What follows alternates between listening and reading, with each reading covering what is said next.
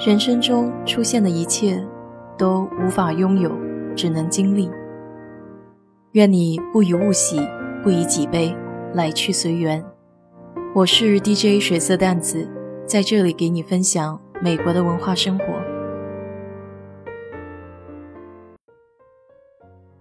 你要是在美国中餐馆吃过饭，一定会注意到服务员给你递账单的时候，会放上几个猫耳朵形状。黄色的小点心，这叫幸运饼，英文名是 Fortune Cookie。我总是给我很多美国朋友说，这里不少中餐馆的菜式在中国是没有的，像是蒙古牛、陈皮鸡等等，这些都是为了迎合美国人酸酸甜甜的口味而改良，而幸运饼也算是其中之一。为什么叫幸运饼呢？因为这个小点心里面是空心的，外皮吃起来和蛋卷类似，吃的时候需要先掰开，里面有一张带字的纸条，有时会有个预测命运的签文，有时是一句祝福语，有时是人生格言，有时又是运势预言，内容不外乎事业、学业顺利之类。这个字条上的中文带有拼音。背面会有彩票的数字。餐后幸运饼的创新其实很聪明，好话人人爱听，特别是这种机缘又玄妙的真言。每次在中餐馆拆开小饼干，看着里面的纸条，我内心的波动不亚于拆开礼物时的那种期待。有时候还会把喜欢的小纸条放在钱包里。其实幸运饼起源于明治时代早期的日本。那个时候，日本有种用芝麻和味增做成的味道偏咸的饼干，叫做石粘煎饼，它就是幸运饼的前世。关于幸运饼究竟是哪位日本人带来美国的，还存在许多争议。为此，旧金山历史问题模拟法庭还在1983年专门审理过幸运饼的起源争端。据考证，最有力的一种说法是在19世纪末。大批移民涌入美国，这种石沾煎饼是由日本人邱元贞后裔推广到旧金山。邱元贞在旧金山金门公园建造了日本茶园，茶园的宾客会收到烘焙屋制作的幸运饼干。一九四二年的珍珠港事件之后，中国人开始接手幸运饼的生意。二战结束，为了满足洛杉矶、旧金山返乡的美军需要。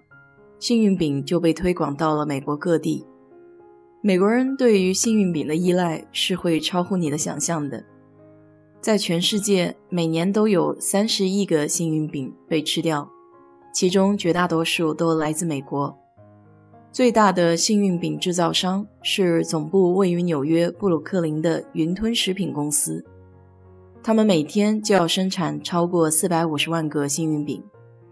这里也流传着很多和幸运饼相关的传奇故事。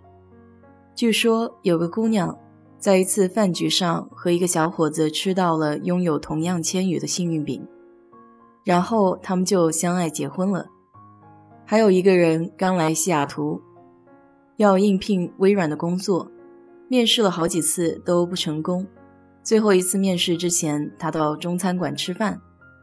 饭后掰开幸运饼，看完小纸条，原本士气消沉的他像打了鸡血一样军心大振。结果第二天就真的在面试中通过了。这个纸条上的话大意是：最近你错过了许多机会，但是别担心，我的朋友，你还有机会。类似这样的例子数不胜数。当然，最让人振奋人心的还是彩票兑现的故事了。二零零五年三月，美国强力球彩票出了个爆炸性的新闻，全美二等奖的获得者达到了预计的三十倍，一共有一百一十人。彩票公司一下子懵了，平时也就三五个人获奖，这一次怎么会这么多？一调查发现，其中大部分获奖者是按照幸运饼里的数字买的彩票。这件事一度惊动了政府。当局要求制造商云吞食品公司交出原始的幸运签，他们怀疑其中有什么猫腻。而恰恰在事情刚刚过去的两个月，又有八十三人在六选五彩票中获奖，原因也都是一样的，按照云吞食品公司的签值买的彩票。更离奇的是，在二零一九年六月，家住美国北卡的 Charles 更是独中了三点四亿美元的强力球头奖，而他也是用孙女的幸运饼纸条上的号码投注买的彩票。所以有一阵子，网上一度开始流传吃幸运饼的秘方。有人说要先吃饼干，好运才会降临；也有人相信要烧掉纸条，预言才能成真。其实幸运饼里的签文和彩票号码都是随机的，不过公司的确有专门的签语作家，他们也同时接受公司内部和外界的投稿，因此签文的内容会定期增加。和更新，我一直很好奇的是，纸条到底是怎么放进饼干里的？后来才知道，烤好饼之后，要立即取出烤箱，然后用抹刀将它们倒着放在木质的案板上，迅速的将写好的纸条放在饼上靠中心的位置，然后将饼对折起来。